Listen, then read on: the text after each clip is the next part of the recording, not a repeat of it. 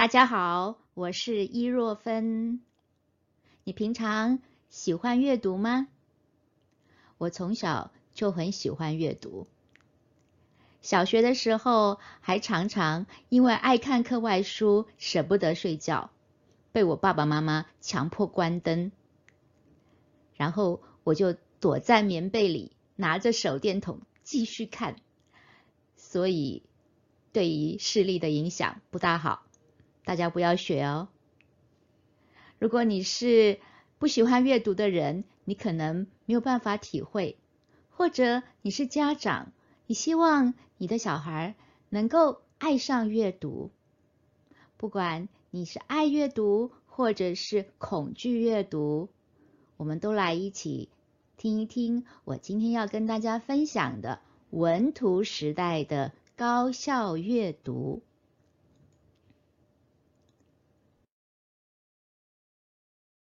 常常有人问我，易老师，我书读不完怎么办？还有我们现在有好多现成的材料啊，比如网页啊，还有视频啊，我看这些比较快，那我可以就看网页和视频来代替读书吗？如果你是精通双语的读者，那么你觉得看中文书、看英文书有没有什么差别呢？解答。大家的一些问题，今天我就跟大家来谈三个重点。第一个，我要说，我们现在是文图时代 （Age of Text and Image）。我们的大脑怎么阅读，那么会帮助我们理解到底阅读的重要性在哪里。还有，怎么样节省时间、高效阅读呢？我想这八个字，请你一定要记得。我们的阅读在文图时代要达到高效，就要为用而学，学以致用。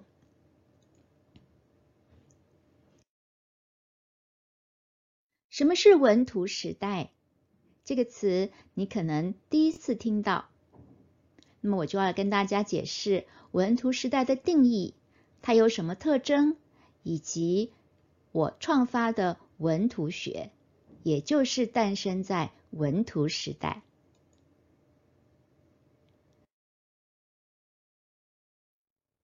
什么是文图时代呢？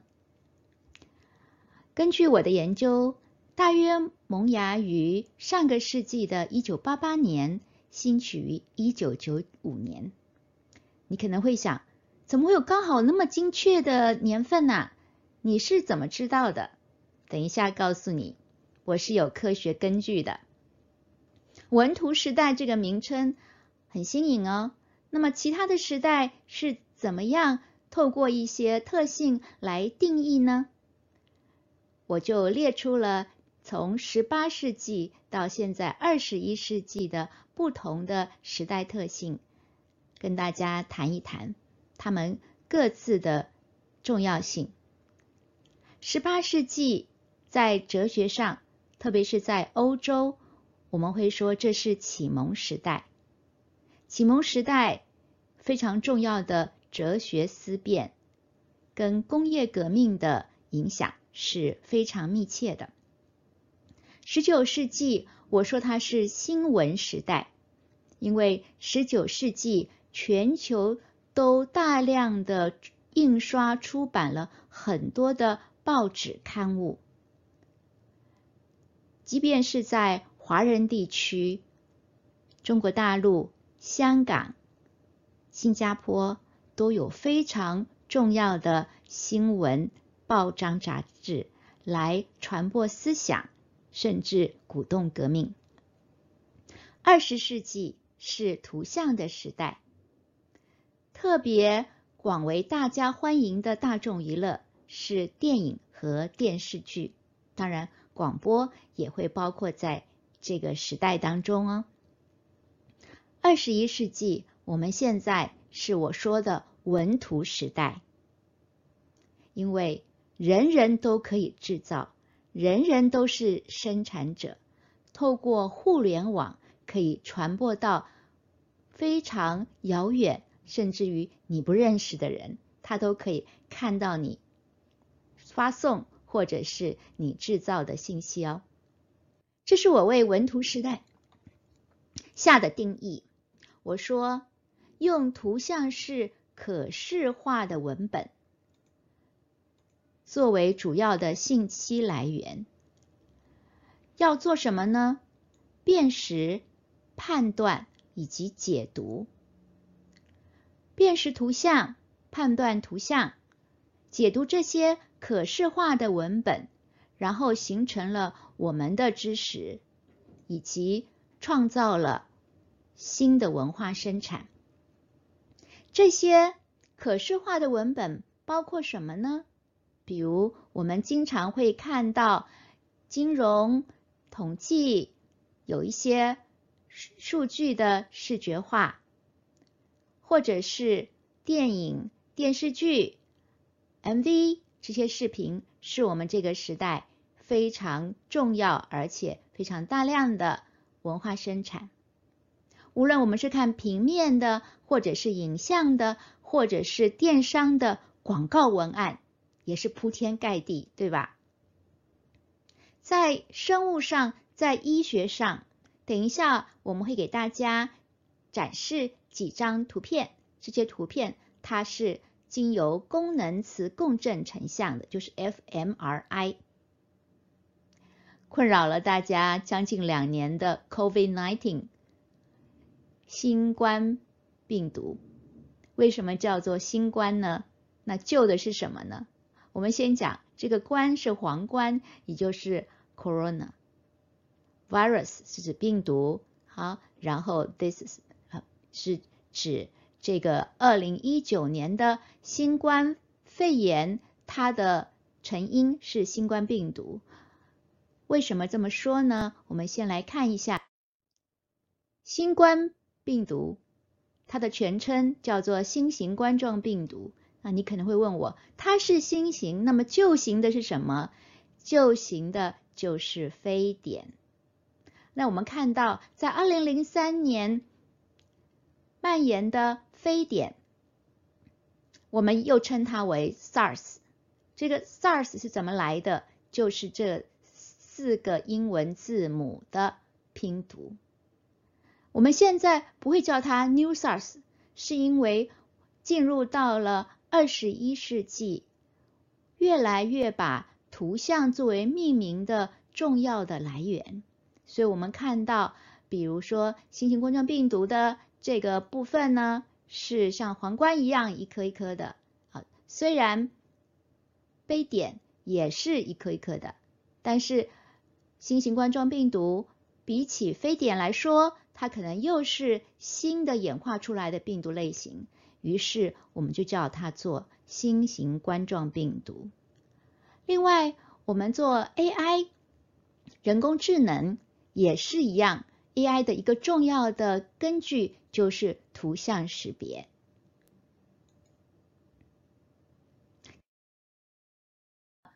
现在是文图时代，那么文图是什么意思呢？文图的文讲的就是文本。那什么是文本？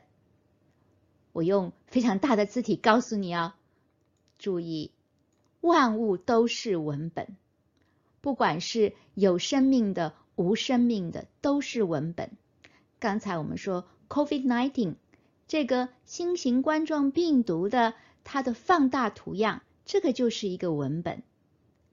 我们解读文学作品、艺术作品、自然山水或者是人工建筑，这些全部都是文本。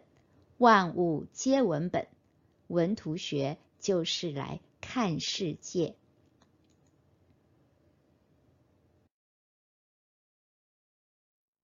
文图时代有哪些特征？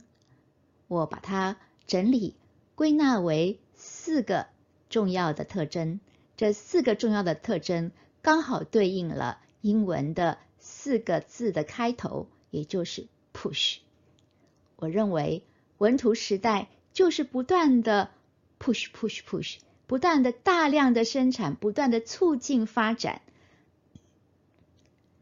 首先，在生产的部分，我们都知道，呃，现在大家很多人都可以用智慧型手机，呃，随手就拍照啦。我们可以大量的用图像的形式来生产文本，所以人人都是生产者。而且呢，不但是生产工具和技术非常便利，哈，你不一定要真的非常懂得摄影，但是你拿起你的手机，你就可以随便拍一拍，啊，可以源源不绝的。如果你把它传上网，我们说传播的时候呢，它不但是把我们呃在现实社会当中的人际网络结合起来，还加上放上互联网之后，每一个人都是接收者。而且也是诠释者，比如说你给他一个 like，或者你给他一个留言，那么你还可以把它转发，都是接收又传播啊，而且传播的范围是无限的，它不受到空间的限制。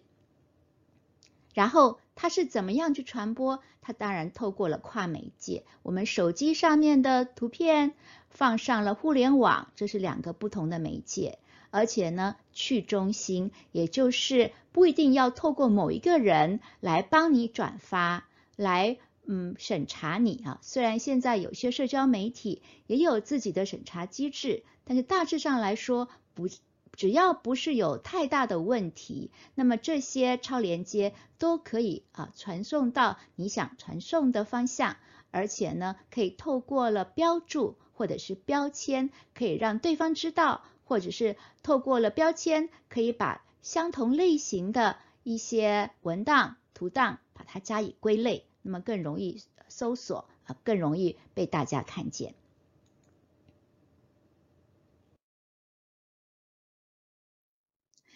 你现在看到的照片，就是我带我的两个研究生到韩国外国语大学去啊发表论文，然后大家还是习惯。一有什么吃的喝的端上来，就手机先品尝。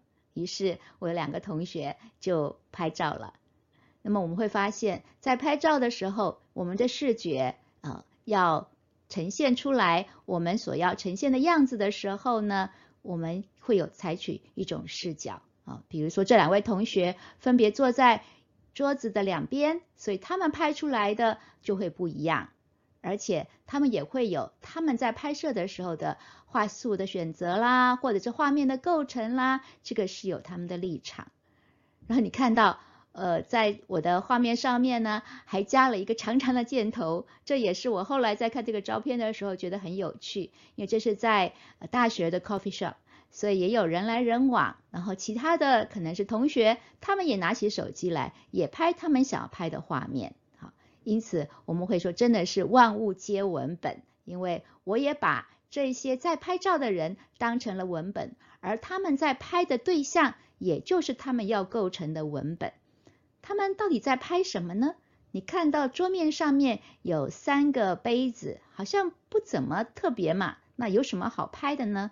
我们最后来给大家解答，到底他们拍的是什么？你也可以猜猜看，他们到底在拍什么？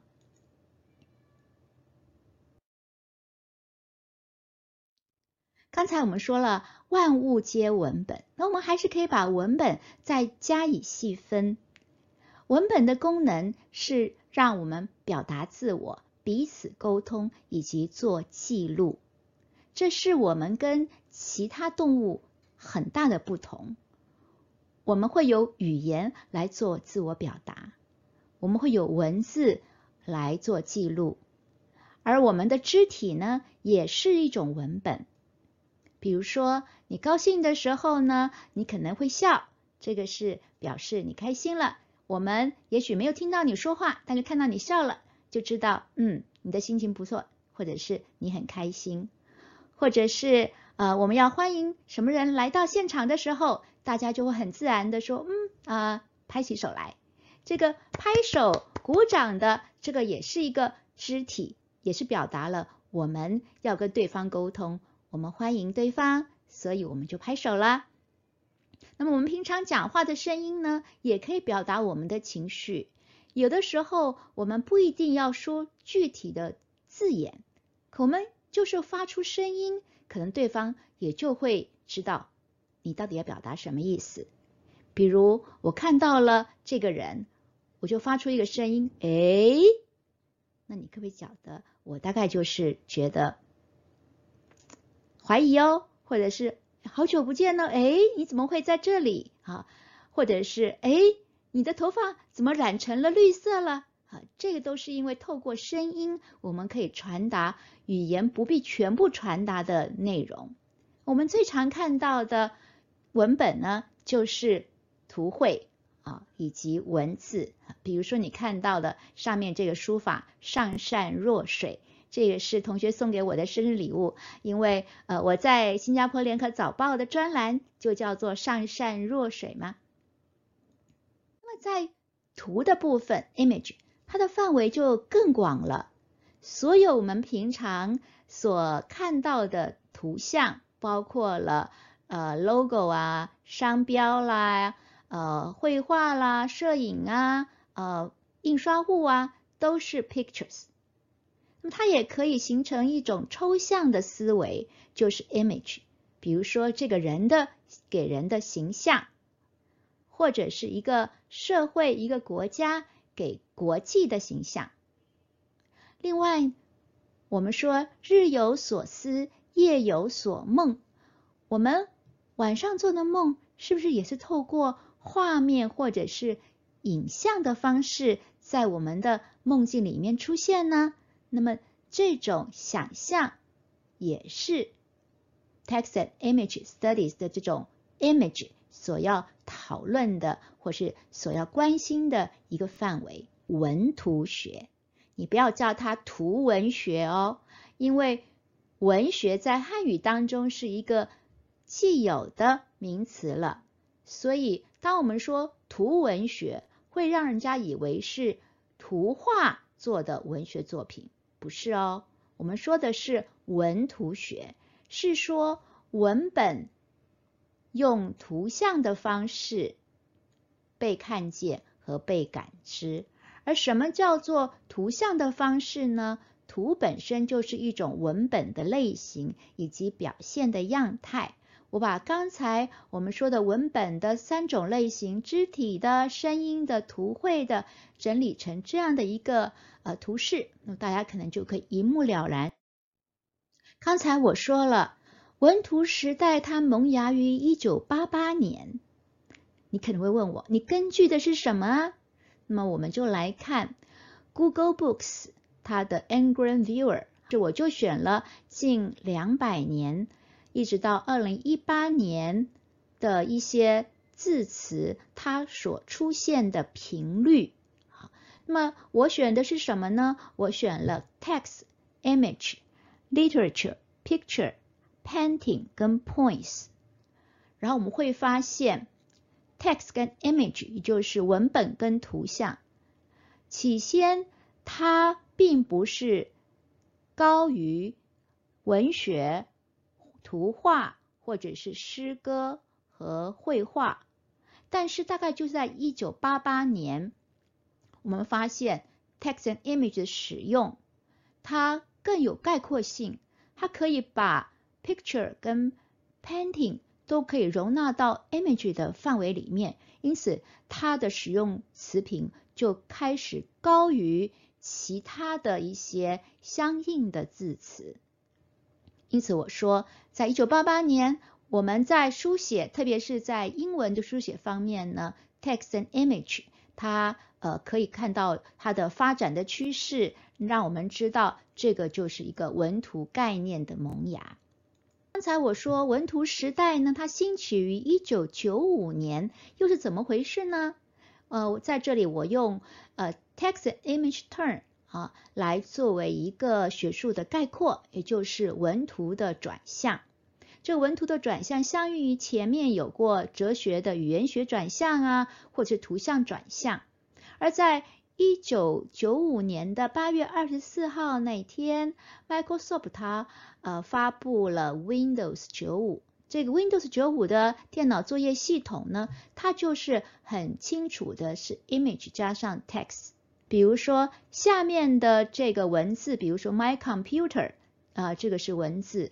那这上面呢还有一个图，这个图呢就是 image，也就是我们知道从一九九五年的 Windows 九五开始呢，这个图像就会作为媒介的指示操作，让这个系统呢不会受到文字的不同，无论你是用中文版、日文版、韩文版、英文版、俄罗斯语版各个版本的 Windows。的系统当中，下面的这个文字虽然不一样，但是呢，这个图像是一样的。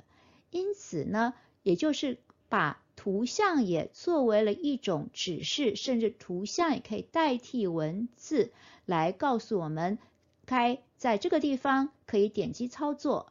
而且呢，那个时候。Windows 九五呢就已经配了 IE 三啊，那么也就是任何的一部电脑如果加上了呃互联网，它就可以传送到很远的地方，它不是只有自己单机作业，它可以跟其他的电脑协同合作了。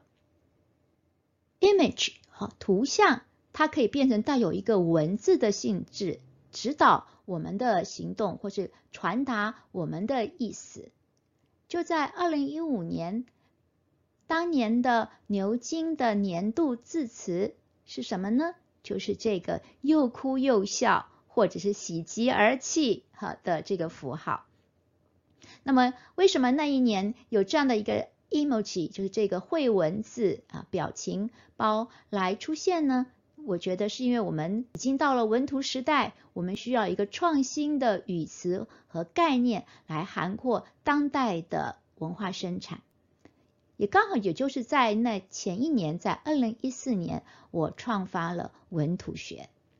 大家如果对于文图学想要多知道一点的话，欢迎参看我的书《春光秋波看见文图学》。今天要谈的第二个大的问题就是大脑和阅读的关系。这里我又分成三点来说。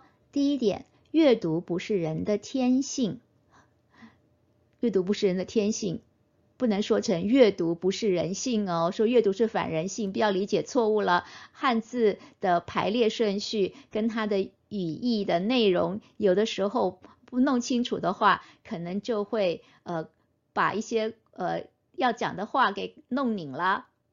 还有，大脑是怎么样阅读的？那我在一开始提出的一个大家常常问我的，中文和英文阅读有什么差别吗？我们一个个来看。接下来我谈到的这些内容呢，主要是来自以下的几本书和文章。因为我自己并不是认知科学的专家，也不是脑科学的专家，所以我是整理了现在的一些研究成果来跟大家分享。呃，这些书呢就包括了呃 Marian Wolf 他写的这本书，这个书的题目很有意思啊，翻成中文就是普鲁斯特跟乌贼。这个普鲁斯特就是写《追忆似水年华》的那个作者。呃，这个普鲁斯特跟乌贼跟我们的。大脑的阅读有什么关系呢？他这本书很有意思，讲到的这个故事跟它的科学性。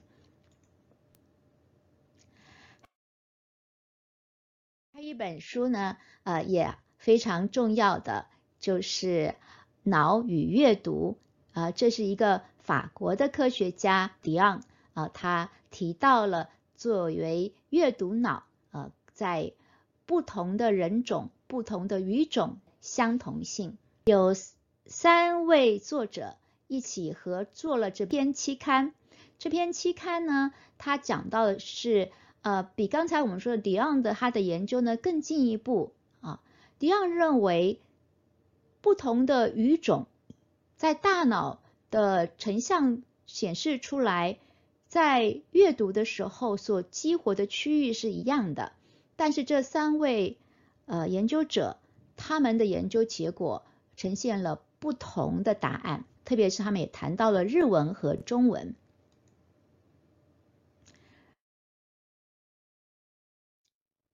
这一些认知科学、脑科学的研究材料都非常的细致，那么有很多图像呢也非常的复杂，因此我借用了 Stephanie Coward 教授他的一些呃比较概括性的图像表示呢，来跟大家分享。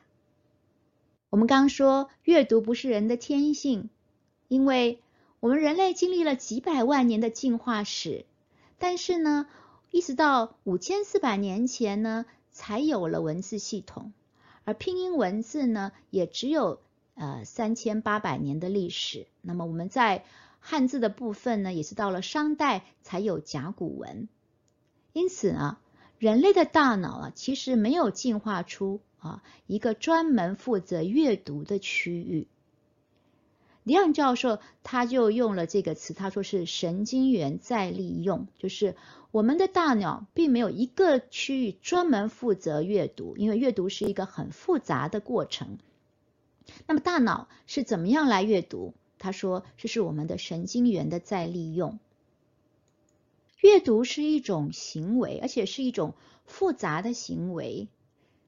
我们首先要能够有视觉，要看到我们要读的字，然后呢，我们有听觉，这个听觉是我们对这个字呢有声音上面的记忆，所以我们要有记忆力，我们要集中注意，然后我们不但是要能读，而且我们还要能够把这个读的内容甚至说出来，所以我们需要语言能力，它是一个。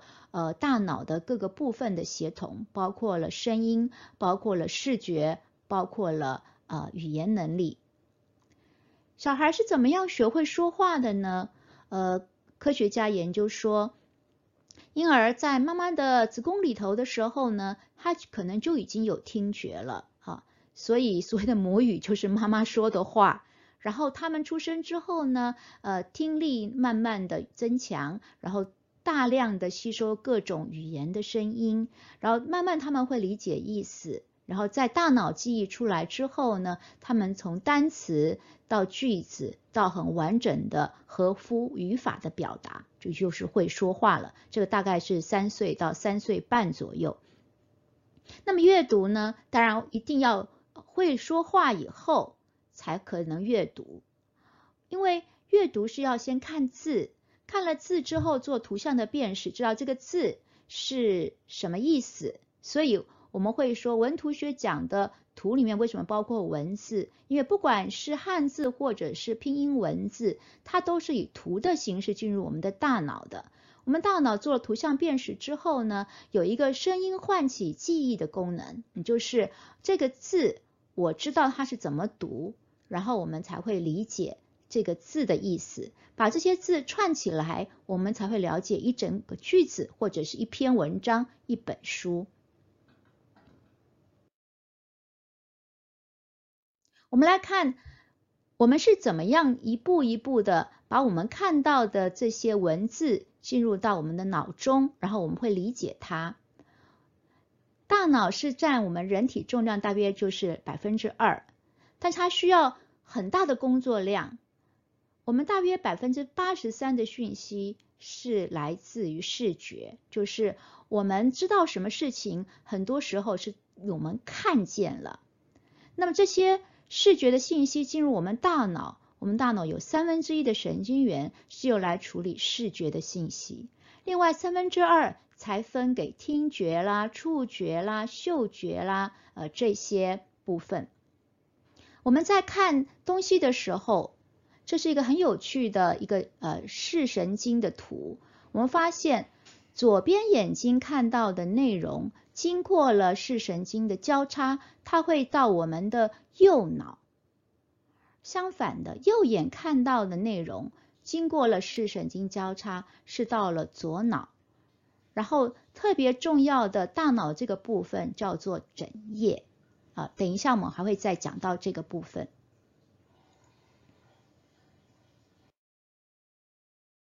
先进入我们的大脑，左脑和右脑有不同的专长，左脑擅长的是语言文字数字和符号，右脑擅长的是图像、声音、节奏和韵律。左脑和右脑的信息在胼胝体做认知的统合。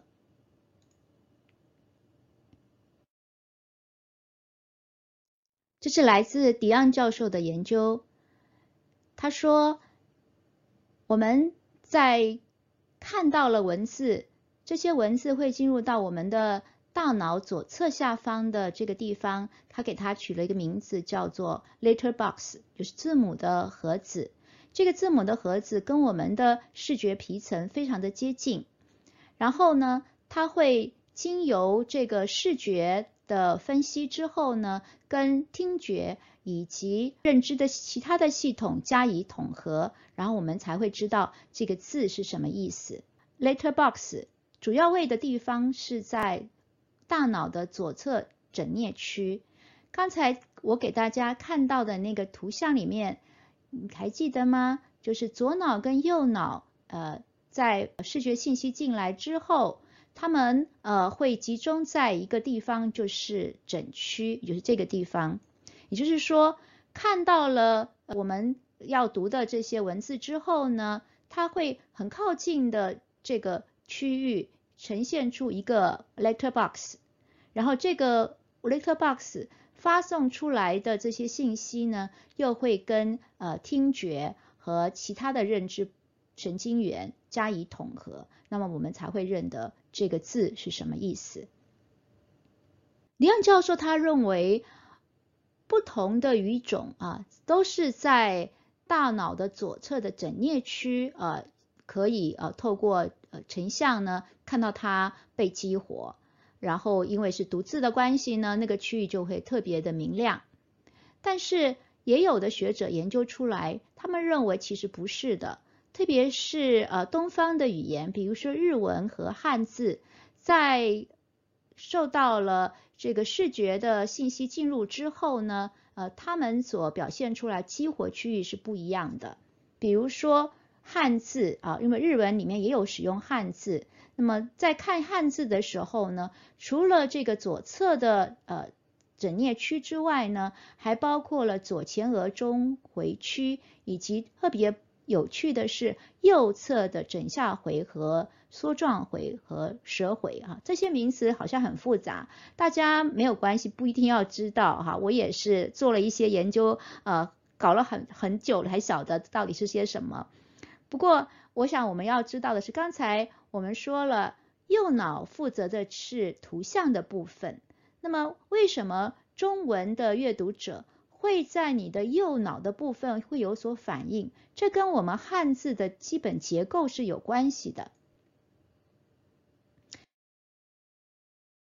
因为汉字呢，不是只有语音，还有字符。比如说，爸爸的“爸”，父。加上八，这个八是代表声音。妈妈的妈，女字部是代表这是女性，好，自己的妈妈或者是姨妈、舅妈都是女性。而这个马是它的音，也就是说，在阅读中文的时候，大脑所激活的区域是比只阅读英文来的多。那么这样子就表示说阅读中文比较好或者比较难吗？这个我觉得脑科学家也正在往这个方向去研究，他们想要知道更多阅读中文跟阅读英文，呃，它有些什么重大的差异性，以及特别是阅读中文，它会不会有更多的所谓全脑开发的好处呢？大脑怎么阅读了？那怎么样的让大脑不那么累，能够高效的阅读，而且能够为用而学，学以致用呢？我们首先要解答这个问题：看视频、看网页算不算阅读？阅读有哪些步骤？我把它分为三个步骤，然后我也跟大家分享我的三种阅读法。看视频，我们是被动的引导。虽然你可以加快速度，或者是你可以呃一边看，可能一边停下来，或者反复的看，但是呢，这个速度还是依照画面来转换的。就是你再怎么快，也不可能把本来的速度快到你没有办法看得懂。但是在看视频的时候，我们的心态会比较轻松，就是也许你不一定要非常专注，但是你大概看看看，你就会看懂了。但是读书不是，读书是一种主动的输入，我们一边在看的时候，这个速度是靠自己来控制的，比较轻松容易读，那你可能看得很快。那有些内容比较呃深刻，或者有些字词我们比较不了解，那我们可能一边看，我们要一边呃去思想，或者是反刍，然后而且呢，最好我们还有输出。这个输出呢，可能是我一边看之后，我要记得前面讲了些什么，它应该是有一个逻辑的顺序。就算是小说，它是倒叙，也可能也是有它自己倒叙的逻辑顺序的。因此，读书跟看视频，这是两个不同的观看的形态。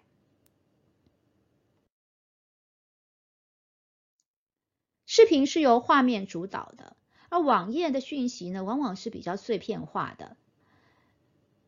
不管是看视频或者是看网页，我想最重要的是我们要能够转化成个人的思维。就算是看书，我们也要读进去，能够想起来，而且要用得上，这个才是真正的见效。读不进去，一直看着，脑袋空空，这个也不是读。想不起来，那么有看跟没看是一样的。读了很久之后，完全派不上用场。呃，我们从小到大学过很多这种派不上用场的，也许现在派不上用场，以后可能派得上用场。呃，总而言之，要能够用得上，这个是能够让我们的阅读更有效率的一个态度。阅读的三步骤，首先我们是输入。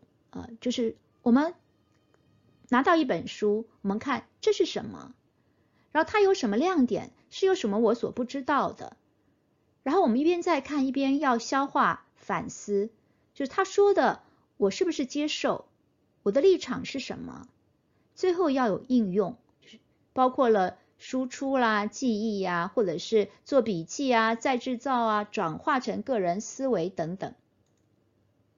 先来讲。一是哈伊若芬讲的三种阅读法，第一种我们最常用到就是知识性的阅读，就是我们拿到一本书，我们就知道它的时空背景啦，这字词的解释啦，呃或者是呃了解呃它到底要表达的内容是什么，这是一种。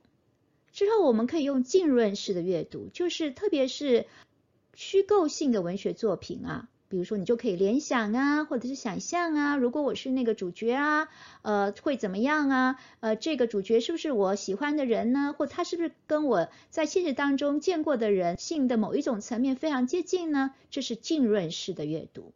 那么第三个层次呢，就是体验式的，就是你真的呃，可能把书中所讲的一些事情呢，去身体力行去行动。把它运用在生命的历程当中，或者去做再创造，变成你的人生的风景。用我的书来举一个例子啊，这本书是陪你去看苏东坡，呃，在台北有路文化出版，那它的简体版是北京的商务印书馆，呃，这本书也很荣幸获得了二零二零年的联合早报的十大好书，那么在博客兰的排行榜也是啊长期名列前茅。那我们来看。首先，我们输入这是什么？这本书从封面上就可以看得出来哦，作者是伊若芬，书的名字叫做《陪你去看苏东坡》。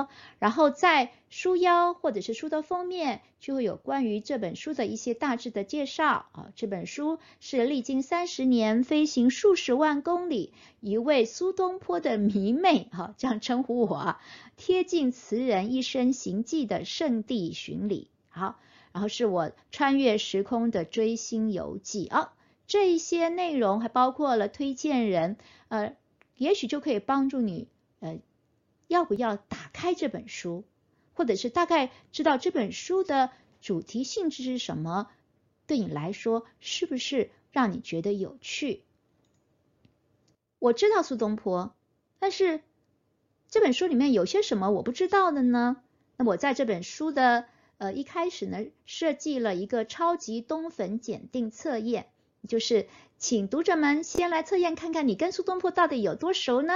好，比如说苏东坡是谁呀？他出生在哪里呀？他的生日是农历的哪一天呢？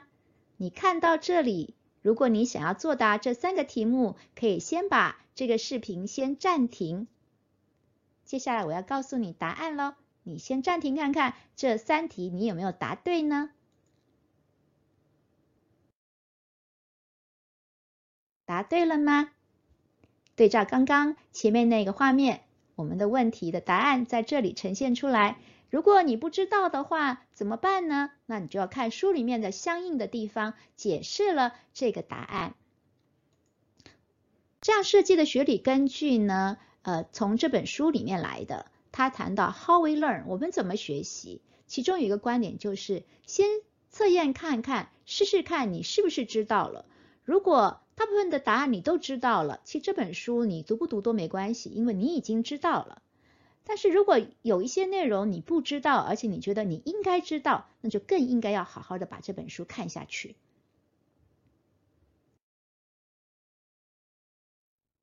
然后他说的，我是不是接受呢？比如说在陪你去看苏东坡里面，我应大陆的中央电视台的采访，然后就呃讲了关于苏东坡的生平的一些事迹。然后我说苏东坡没有吃过东坡肉，东坡肉是后来人发明的。但是呢，大家觉得苏东坡是非常疗愈系的，是东坡鸡汤。我的说法你接受吗？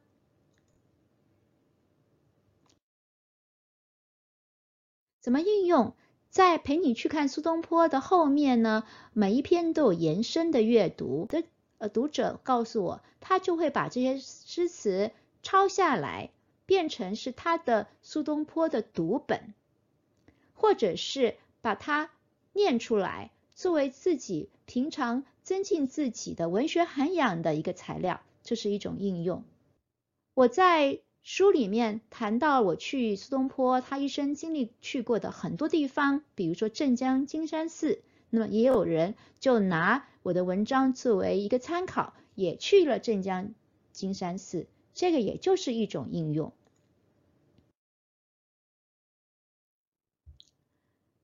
你们觉得现在真是一个阅读书籍的大好时代？因为文图时代可以让我们有很多便利的阅读的红利哦。比如说，很多的图书馆书籍都是免费的，你可以借来看。互联网也有一些。呃，随手就可以查阅到的内容，还有一些呃应用程序也可以帮助我们阅读。我们要善用这些资源。那么除了文字阅读，我们还可以有一些图像啦、音频啦、影像作为辅助。而且呃，在很多地方都有线上或线下的读书会，可以大家一起读，呃，一起做头脑风暴，或者一起做头脑体操，可以一起协同合作。那因为有现在的文图时代的方便的科技，可以让我们在阅读的时候可以更高效。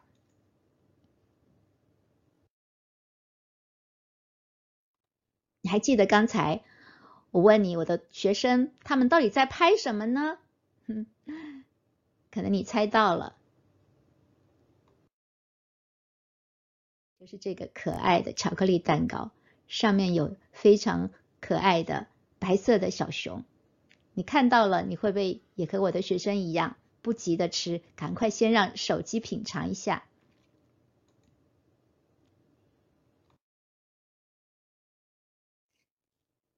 刚才我们问三个问题，你还记得吗？书读不完怎么办？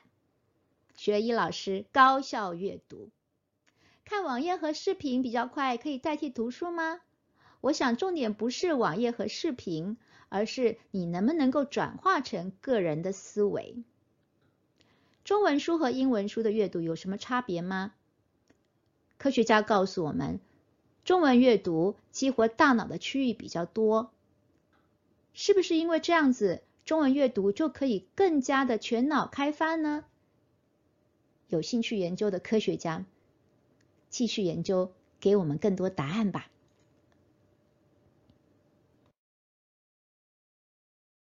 今天你知道了现在就是一个大好的文图时代。要怎么样强化大脑？